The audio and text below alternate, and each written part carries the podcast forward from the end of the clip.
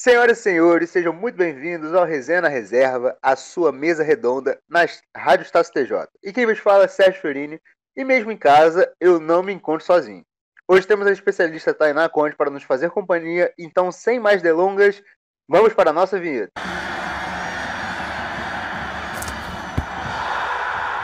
Resenha na Reserva. Mais um Resenha na Reserva chegando, se eu não me engano, eu sou ruim de conta, mas esse é o programa de número 10. Vou começar fazendo aquela primeira pergunta para uma pessoa que é camisa 10 aqui desse programa. Tainá, tudo suave? E aí, Sérgio, tudo suave? Bom dia, boa tarde, boa noite para quem está ouvindo resenha agora. É isso aí. E só dando informação, esse programa está sendo gravado no sábado, dia 28. E no momento que estamos gravando esse programa, a Juventus acaba de fazer um gol. O que, que isso tem a ver com a nossa pauta? Nada. Mas eu torço para a Juventus, então eu achei importante falar. E qual vai ser a nossa pauta hoje? Voltando para o assunto. Brasileiros na Libertadores. Teve a primeira rodada das quartas, né? Na terça, no dia que sai o programa, no dia que você está ouvindo provavelmente esse programa, vai ter a segunda rodada. Então vamos fazer palpites. Os palpites voltaram, porque agora faz sentido de falar do futuro, mas é um futuro próximo, então não tem problema. Bom, vamos começar a pauta de Libertadores com Guarani e Grêmio, que, assim, sinceramente, todo, todo respeito com toda a nossa audiência sulista. Mas, cara, esse era o jogo da, da, da rodada da Libertadores que era assim, tipo, esse dá pra pular. Esse dá pra ver o Netflix. Esse, assim, porque, com todo respeito, o Guarani não está no mesmo patamar que o Grêmio. É, eu até ressaltei alguns programas passados que o Grêmio passou por um período de instabilidade. Mas como a gente falou, se não me engano, até, até mesmo pontuou que o Grêmio é, fez isso ser uma fase que passou, né? Renato conseguiu fazer o time se encontrar, jogadores se destacando, teve muito destaque nas outras rodadas pro Diego Souza, mas nessa teve um outro cara que teve destaque, mas eu não vou falar porque nosso especialista vai saber falar bem melhor. Cara, eu só vou falar um pouco do Guarani, que tipo assim, no primeiro tempo eles seguraram, como todo time azarão, segurou, segurou, segurou, no segundo tempo tentou propor o jogo. O Guarani conseguiu cumprir essa meta. Ele até conseguiu mais é, é, é, finalizações no alvo do que o Grêmio no segundo tempo. Mas não foi o suficiente, né, cara? Assim, a diferença técnica se provou completa. Tainá, me conta aí mais sobre esse jogo. Sérgio, você falou tudo, né? O Grêmio tá em outro patamar comparado ao Guarani. Eu, era um jogo, assim, um resultado muito óbvio, eu acho. Acho que ninguém ficou surpresa. O Grêmio ele tem dado uma sorte, né, de pegar uns adversários mais fracos, então ele segue invicto. E, como você falou, teve aí um jogador de destaque que vem sendo destaque do Grêmio disparado, Jean-Pierre, né? Ele fez um gol. Eu tenho aqui os númerozinhos da, do SofaScore, né? Que nós gostamos bastante. Foi um passe decisivo. Ele teve uma chance, né? Uma chance grande criada. Ele teve 95% de passes certos, que isso, hoje em dia, né, a gente vê aí que é bem difícil. Dois chutes a gol, teve 100% de bolas longas e a nota dele 8.1. Então, assim, é um jogador que vem se destacando muito. É um menino aí que o Grêmio tem que ficar de olho, tem que segurar esse menino. Mas era um jogo realmente, como você falou, não tinha muito o que esperar, não era um outro resultado. O Grêmio ele vem numa campanha muito boa e tá nessa sorte aí de pegar esses times menores. É, é aquela máxima, né? Tipo assim, por mais que o calendário seja fácil, você tem que convencer no calendário fácil, não basta só ganhar. Nosso querido Vasco às vezes tem calendários fáceis e tipo empata, ganha sofrido. O Grêmio não, o Grêmio conseguiu impor seu jogo. É... ainda sobre o Jean-Pierre, cara, ele é aquele jogador que na na Itália chamam de fantasista, sabe? Ele é o cara que joga uma, uma faixa central sem posição de referência, ele vai para todos os cantos, ele infiltra. É, então, assim, é um cara que o Renato apostou, teve altos e baixos, o Renato continua apostando e agora ele está trazendo resultado. Então, assim, mais um espetacular trabalho do Renato em gerenciar jogador. Como muita gente tem falado, está se arquitetando o futuro técnico da seleção. Eu não sei. Fica aí uma. Eu falei no programa passado isso. Você de casa também é especialista no programa. Então já manda aí no arroba coletivo TJ no Instagram. Pra mim, o Renato é técnico de seleção. Pra mim, não é. Ganha Juventus. voltei a falar da Juventus porque ainda tô pensando. Vamos falar do próximo time. Palmeiras contra Delfim. E eu não aguento mais, mentira, aguento sim, ficar falando do Abel Ferreira. Como esse cara é bom, cara. Como esse cara é bom. Como, assim como a gente, eu falei agora. Calendário fácil. Delfim não é um time sensacional, meu Deus do céu, que time massa. Mas ele convence. Ele propõe e tira resultado, ele engole o time adversário, né? Tiveram, tiveram diversos jogadores com um destaque ótimo, três jogadores diferentes fazendo gol. Então, assim, é um time que se distribui muito bem, é um time que é muito ofensivo, muito bonito de ver. Tainá, Palmeiras e Delfim, o que, que você me diz? Sérgio, eu acho que o Palmeiras está sendo o meu clube preferido nesses últimos tempos, viu? E tudo por conta do Abel Ferreira. Não tem como não falar dele. É, eu falava muito do Rogério Senni, né? Que eu gostava muito dele. Eu acho que o Abel Ferreira tem sido aí o meu técnico preferido, porque ele, o, o Palmeiras, ele veio com muito, muito desfalque, né? Nesse time, muito mesmo. Foi fora de casa. Então, ele acho que o Abel Ferreira ele soube ali ler o adversário, sabe, direitinho. Ele montou uma estratégia no meio de campo, deu uma forçada no, no erro do adversário. Ele é um técnico muito criativo, eu sempre falo isso, né? E, enfim, eu acredito que o Palmeiras ele vai continuar nessa fase boa, né? A gente já falando aí um pouquinho sobre o futuro próximo. Vai passar com certeza, eu acho que é um time que passa tranquilamente né, no, no próximo jogo. Um destaque aí pro Rony, né? Que é sempre um, um jogador muito bom também. Faz que ele pega na bola. É, é, fato que o cara faz muito, muita coisa. E é isso. Eu acho que agora, talvez no próximo jogo, vai ter alguns reforços, né? Eu tava lendo uma. Tava lendo a lista de possíveis voltas, tem o Scarpa, enfim. Acredito que o Palmeiras ele seja um, um dos principais times aí dessa, dessa Libertadores e com certeza vai passar. Só me corrigindo, na verdade, o Palmeiras fez quatro gols, né? Eu esqueci que o Ramires tinha feito gol contra. Então, assim, realmente não deu pro Delfim. Um destaque que eu queria trazer também, que é, assim, é de um jogador, mas eu acho que tem dedo do Abel, é o Gabriel Menino, né? O Gabriel Menino já foi lateral, já foi volante. Hoje, nesse jogo, né, no caso, ele jogou de ponta, né? Assim, um, um meio avançado no corredor, sabe? Então, como ele cria aquela, aquela coisa meio guardiolista, assim, de é, do jogador variar a posição para o melhor ajuste tático sem ele perder é, o conforto. Ele também foi excepcional, fez gol. Então, assim, Abel Ferreira, como a Tainá falou, cara, é um dos técnicos para você ficar de olho hoje no Brasil. Mas um técnico que você sempre tem que ficar de olho, que não é do Brasil, é, muito se especulou até que ele viesse para o Brasil, né? Porque o Flamengo estava desesperado por técnico. É Marcelo Galhardo, né, cara?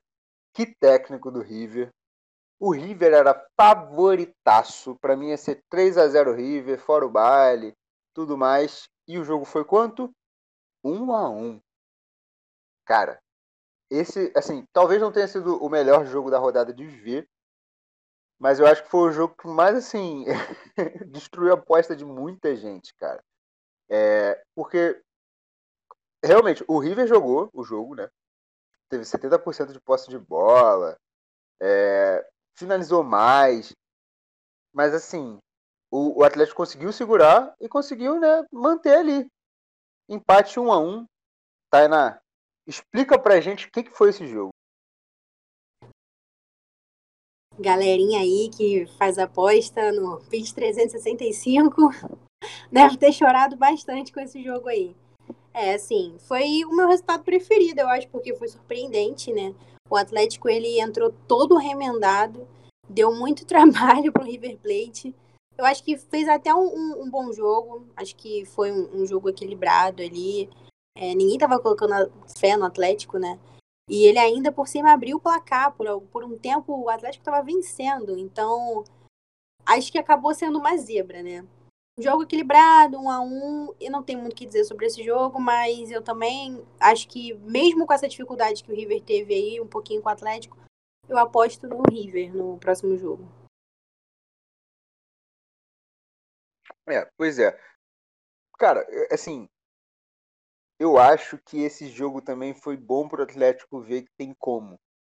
Mas, é, para quem não sabe, meu favorito da Libertadores era o River. Eu acho que assim, quando o Flamengo entrou numa fase ruim, para mim o River ia crescer muito. E não é que o River, assim, ah meu Deus, acabou o River e tal. Não é isso. Mas o time perde moral. Se não convencer na volta, a gente vai falar de, de, do que, que a gente acha que vai ser os próximos jogos. Mas já adiantando, se não convencer na volta, olha, para mim vai perder aquela força de favorito, a força de finalista, porque não vou negar, o Atlético sentiu. Não foi um jogaço do Atlético, mas assim, o Atlético sentiu e soube lidar. E quem, assim, é difícil de lidar é o Santos. E no programa que a gente falou das possíveis zebras do Brasileirão, eu falei do Santos porque o Santos tem dois caras sensacionais. Um deles machucou, infelizmente. Mas tem dois caras assim sensacionais no ataque que sempre produzem. E esse é Marinho e Soteldo. Cara, que jogadores. É assim, e é impressionante que eles têm Cuca como técnico. O Cuca é um técnico retranqueiro, retranqueiro.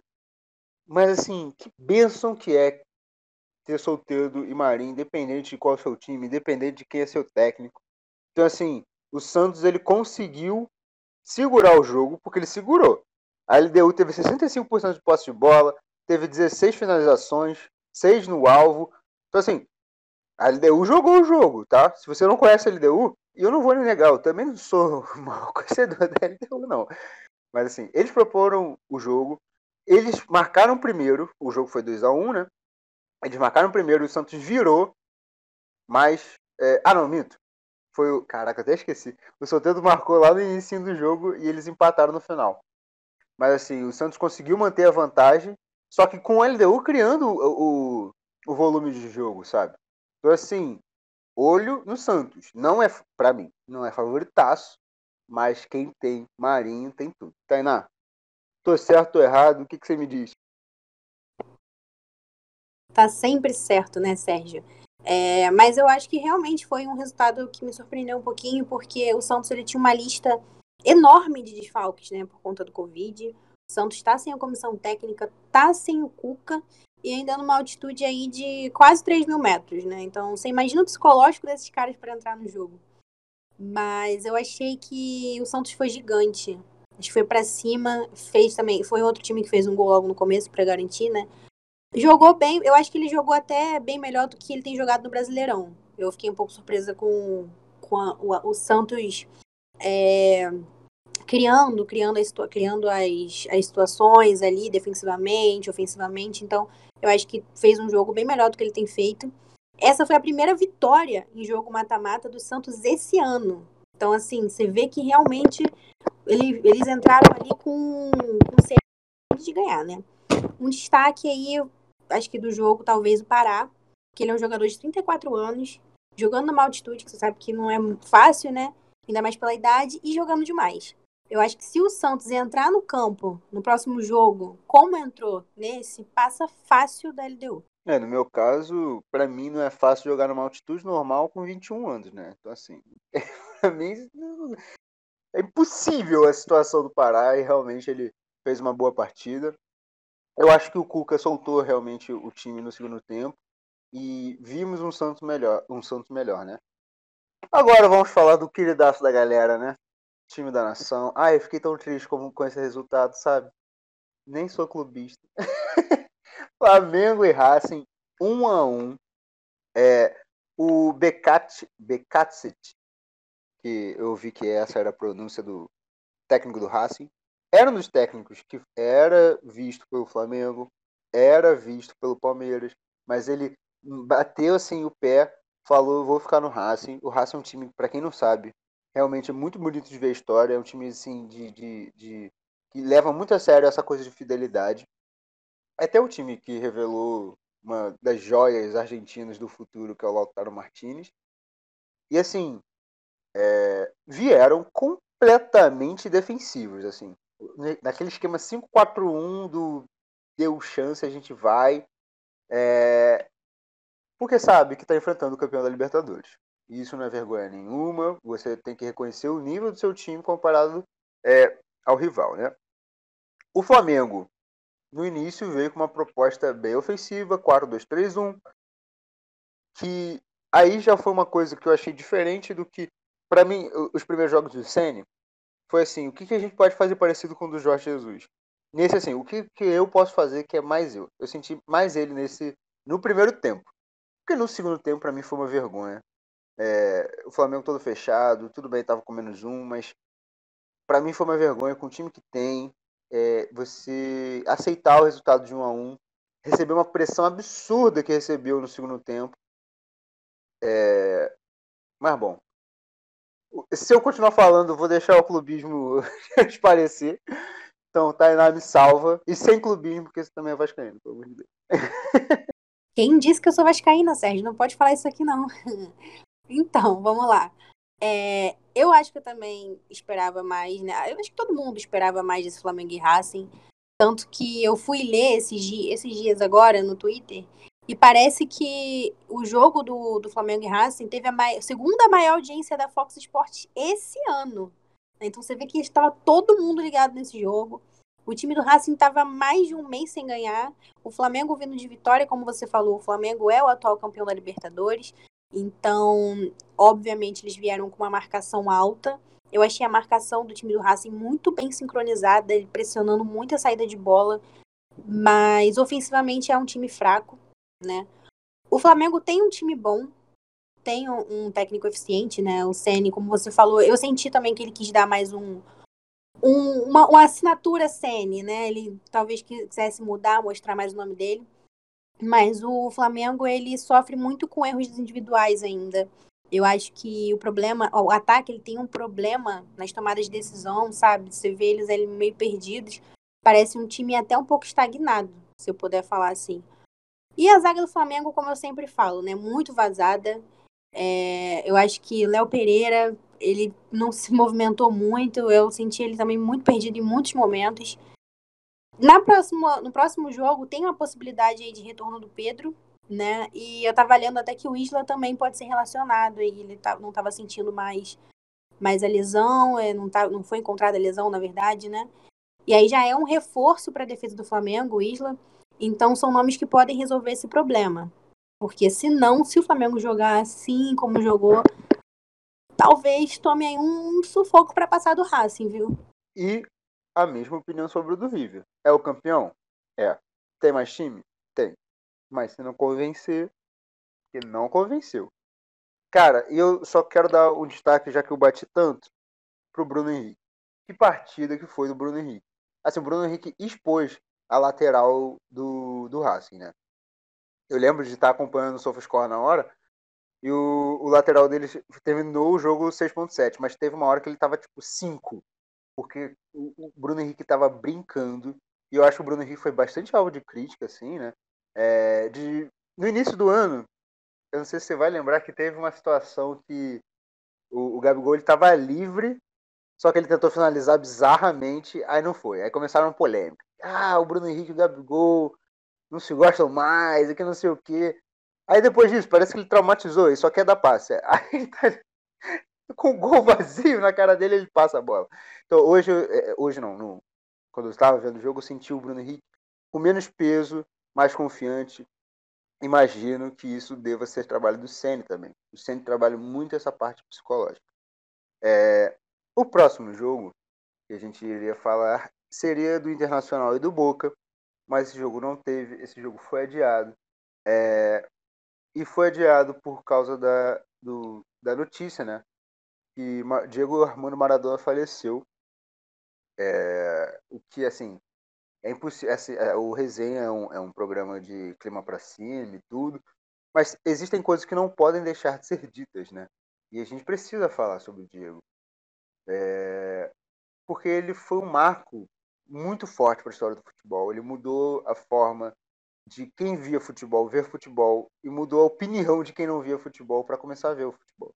Ele, eu acho assim, de toda a história do futebol que eu conheço, ele é o cara mais rockstar que existe, sabe? Cara que, que era bom, mas também era louco, era o, melhor exemplo que você queria ser dentro de campo e o pior exemplo a seguir fora de campo. Então, é... enfim, descanse em paz Maradona e o futebol vai sentir sua falta. E obrigado por tudo que você fez ao nosso querido futebol. Tainá, se quiser falar alguma coisa sobre Maradona aí, fica à vontade. Então, Sérgio, engraçado que assim, eu gosto de futebol desde que eu era bem pequenininha, né? sempre via essa rivalidade, Pelé, Maradona. E aí a gente acho que por ser brasileiro, a gente fica meio que do lado do Pelé, a gente não acompanha tanto. Eu, pelo menos, não acompanhava tanto a história dele. Sabia que era um cara de altos e baixos, sabia que era um jogador alto nível. É, infelizmente, os problemas com as drogas, todos os problemas pessoais dele, às vezes sobressaíam ao talento, né? Então, as notícias tristes, essas notícias complicadas chegavam na mídia e tinham muito mais repercussão, talvez. Mas eu tive o privilégio essa semana de fazer uma pauta, né, para o Além do Lance sobre o Diego Maradona. E eu pude estudar a história dele, eu tive que né, entender de onde que ele veio. Ele veio de uma infância muito sofrida, de uma favela, sem oportunidade, começou muito cedo. Então, assim, hoje talvez, infelizmente, foi um pouco tarde, né, que eu conheci a história dele, porque ele já não tá mais aqui. Mas hoje eu consigo ter uma admiração até maior. É, fico muito feliz de conhecer a história, fico muito feliz por tudo que ele fez e com certeza aí deixou um grande legado, vai fazer muita falta. Descansa em paz. Olha, tem isso do, do programa, né? É, vejam, porque o, o, programa ficou muito bonito. É, arroba coletivo TJ de novo, do Além do Lance. E, cara, assim, é porque eu não gosto de falar da forma pesada, eu, porque eu acho que um cara tão, tão personagem, é, a gente pode também lembrar de, de, de, ótimos momentos. É o que eu falo aqui, eu sou torcedor, eu sou torcedor assim, muito mesmo da Juventus, quase como que eu sou do Vasco, não é por causa do Cristiano Ronaldo, não. Tem até um pouco de, de, de hatezinho do Cristiano Ronaldo, porque veio muita gente que não era torcedor, assim, fanática da Juventus. Mas uma história engraçada dele é essa, né? É, a Juventus fez uma proposta por ele, assim, milionária, e o Maradona recusou. E aí o presidente, ele foi e falou, assim, sabe aquela, aquela pessoa que tenta, mas não consegue? Aí falou, não, o Maradona nunca vai ser tudo isso que ele acha que é. Aí foi o Napoli, né? O Napoli é um time assim, tradição, mas na época não tinha título tudo. E aí foi tentou fazer uma proposta e o Maradona foi assim, meio movido no ódio. Falou assim, vou aceitar. E o resto é história, né? A gente não viu o título naquela época, o Maradona acabou com a gente. E, e assim, eu me tornei um pouquinho mais fã do Napoli por causa do Maradona. E como apaixonadíssimo pelo campeonato italiano também. O Maradona, caraca, ele botou o, o, o campeonato italiano ainda mais no mapa, numa época assim, num campeonato italiano que já tinha Platini, por exemplo, é um gênio do futebol. Teve Zico depois e tudo assim, muito graças ao Maradona. Então, acima de tudo, obrigado, Maradona. E obrigado você que assistiu o programa até aqui. É, reforçando aqui o pedido, Cara, dê sua opinião pra gente do que você acha do programa. Se você achou que faltou a gente falar alguma coisa, você gostou, e, e fala sua opinião como um todo pra gente lá no coletivo, arroba coletivo TJ. A gente adora fazer esse programa e saber que vocês acompanham e mostrar para o coletivo que aí o resenha é maneiro pra caraca. É muito importante. Então, muito obrigado. Tainá, seu destaque final. Então, meu destaque final acho que é para falar sobre esse jogo, né? Que vocês vão estar escutando esse programa na terça-feira, algumas horinhas antes de alguns jogos que vão rolar é, de volta, né? Então vamos deixar aqui a opinião. Eu acho que o River, né? Como eu já tinha falado, acho que o River passa do, do Atlético Paranaense. Acho que pelo, pelo alto nível, talvez. Santos e LDU, a gente também aposta no Santos. Flamengo e Racing eu, eu, sinceramente, não consigo muito opinar. Eu acredito que o Flamengo, por ser o Flamengo, por todo o peso, por todo o time, por essas questões de voltar alguns jogadores né, que estavam desfalcando o time, passa a passar, mas eu também não acho que vai ser um jogo fácil. Palmeiras e Delfim também, aposto no Palmeiras, só que aí a gente vem, vai, vai ter o jogo né, do Inter e do Boca, que não teve esse jogo do Inter e do Boca. Então eu acho que eu já vou deixar aí uma opinião, mesmo não tendo assistido, o Inter ele não vem de uma fase muito boa. Então acredito que o Boca Juniors vai já tem essa essa vantagem, né? Acredito que vai da Boca. E falando sobre o resenha na reserva, já tá acabando, né? Porque esse ano já tá acabando, daqui a pouco a gente entra de férias. Então deixa pra gente realmente a sua opinião lá no perfil do coletivo, arroba coletivo TJ no Instagram, pra gente poder continuar fazendo esse programa no ano que vem. A gente realmente gosta muito, tem sido uma oportunidade muito legal para todos nós aqui. É, a gente está aprendendo muito fazendo a rádio, a gente tem conseguido é, aprender realmente sobre jornalismo esportivo, né? Porque muita gente acha que é só gostar de futebol, mas não engloba só futebol, são outros esportes, é, é estatística, a gente estuda bastante, a gente lê bastante, para poder trazer um conteúdo legal para vocês. E é isso, gente. Vejo vocês no próximo Resenha na Reserva. Adorei o destaque final, porque ele foi, na verdade, lembrar da pauta, né? porque eu esqueci. Tem que admitir que eu esqueci. E é por isso que a gente precisa de férias. Porque a gente começa a esquecer as coisas. A gente ia falar sobre o que a gente achava. do que a gente achava da volta da Libertadores. Então eu vou falar de forma concisa para esse programa acabar, porque senão não acaba nunca. Eu acho que vai dar é... Santos, Palmeiras, River também. E Flamengo. O Flamengo é a minha maior dúvida desses quatro, sinceramente. Para mim, o River volta firme. E em relação ao jogo do, do Inter do Boca, concordo com tudo que a Tainá falou, é, mas eu acho que o Boca ele tem uma coisa a mais, que é o, essa coisa do Maradona. É, a maioria dos times, é, em todos os esportes, quando eles passam por esse momento, parece que, que existe uma inspiração a mais. A gente pode usar o caso do, de, outro, de outra figura que faleceu esse ano, que foi o Kobe Bryant, e o Lakers usou a hashtag ForKobe. Toda vitória na temporada regular ForKobe. Playoffs, toda temporada, é, toda vitória da, da pós-temporada, no caso, ForKobe. No título, ForKobe. Então, assim, é, não estou querendo dizer que o Boca é favorito e tal, mas, gente, é, vamos lembrar que esporte também tem muito da parte mental. E se você está muito motivado, coisas podem acontecer. Enfim, acho que o final realmente chegou para esse programa. Então, um beijo, um abraço e até a próxima. Tchau, tchau. Opa, opa, opa, calma aí que o resenha na reserva ainda não acabou. Eu sou Gabriel Galdense e caí aqui de paraquedas para deixar um pouco das minhas análises para essa rodada agora de oitavas de final da Libertadores. Vamos começar com Atlético e River. Um bom jogo, né? O jogo de ida foi um ótimo jogo em que o Atlético empatou com o River com muitos desfalques, goleiro reserva, time com oito desfalques por conta do Covid e por conta de lesões. E o time começou bem, conseguiu fazer o gol no River, o que é muito difícil. Só que foi com um jogador a menos, prejudicou o time e o jogo foi 1 a 1. Eu acho que para esse jogo de volta o River leva, infelizmente, para tristeza dos nossos torcedores brasileiros, o River tem um elenco mais qualificado e o Atlético por estar com muitos desfalques mas muitos desfalques. Eu acho que não vai conseguir levar esse jogo, infelizmente. Passando o próximo jogo, Flamengo e Racing. Foi um primeiro jogo também muito bom, jogo de ida. Empate na Argentina, o que não é fácil, pois nunca um time brasileiro venceu o Racing em seu estádio. Para esse jogo, o Flamengo pode ter as voltas de Rodrigo Caio, Isla e talvez o Pedro. O Gabigol ainda é dúvida, ele teve uma lesão na coxa e está sendo reavaliado. Eu acho que vai ser um jogo muito difícil, mas o Flamengo no Maracanã ganha força. Em mata-mata, principalmente, eu acho que vai dar Flamengo. Com o time completo, eu acho que o Flamengo tem mais força. O time está melhorando com o Sene. Eu estou achando que o Flamengo vai conseguir levar essa classificação ali, nem que seja com, com empate, um empate sem gols 0 a 0 Eu acho que não deve acontecer. Se empatar, eu acho que vai ser 1 a 1 pênaltis 2 a 2 infelizmente, da, da Racing, né? Então, o Flamengo precisa de uma vitória ou de um empate sem gols. Mas eu acho que o Flamengo consegue.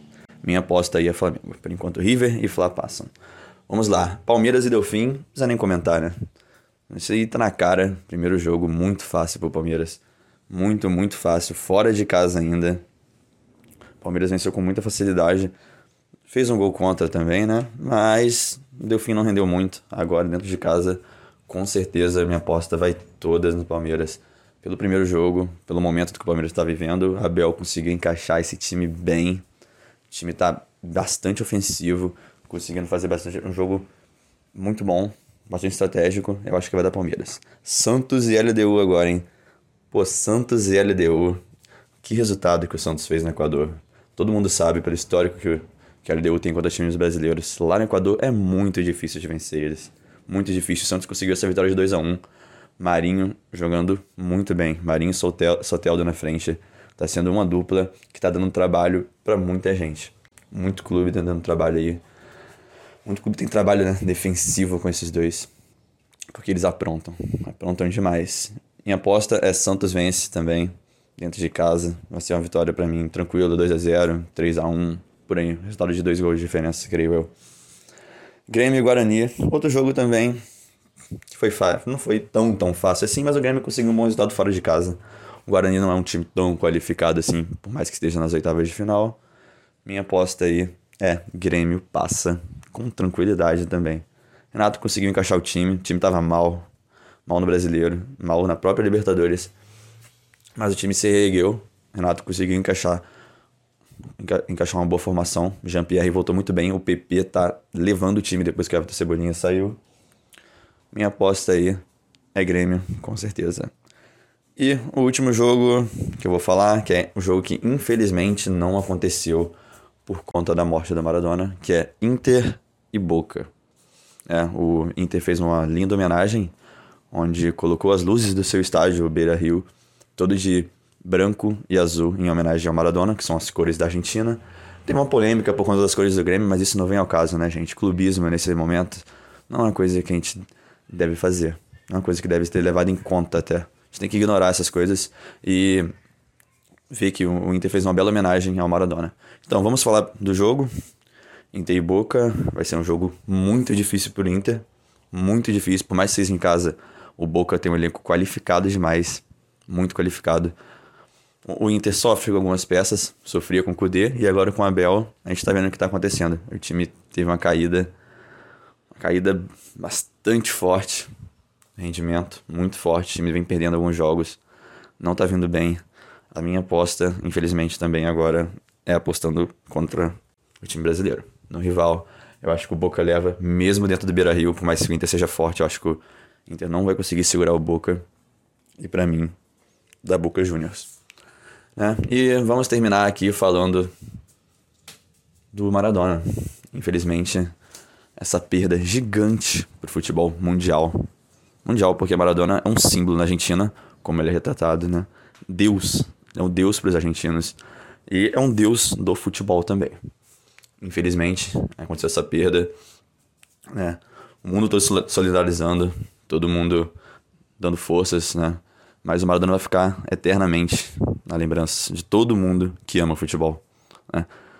Ele morreu, infelizmente, mas ele ainda vive, vive em nossas lembranças, vive ainda nessa nesse mundo do futebol, né? Vai ser sempre lembrado, com certeza, um dos melhores jogadores do mundo, top 3 de todos os tempos, fácil. Maradona, Deus, ídolo. E a gente se despede aqui do programa.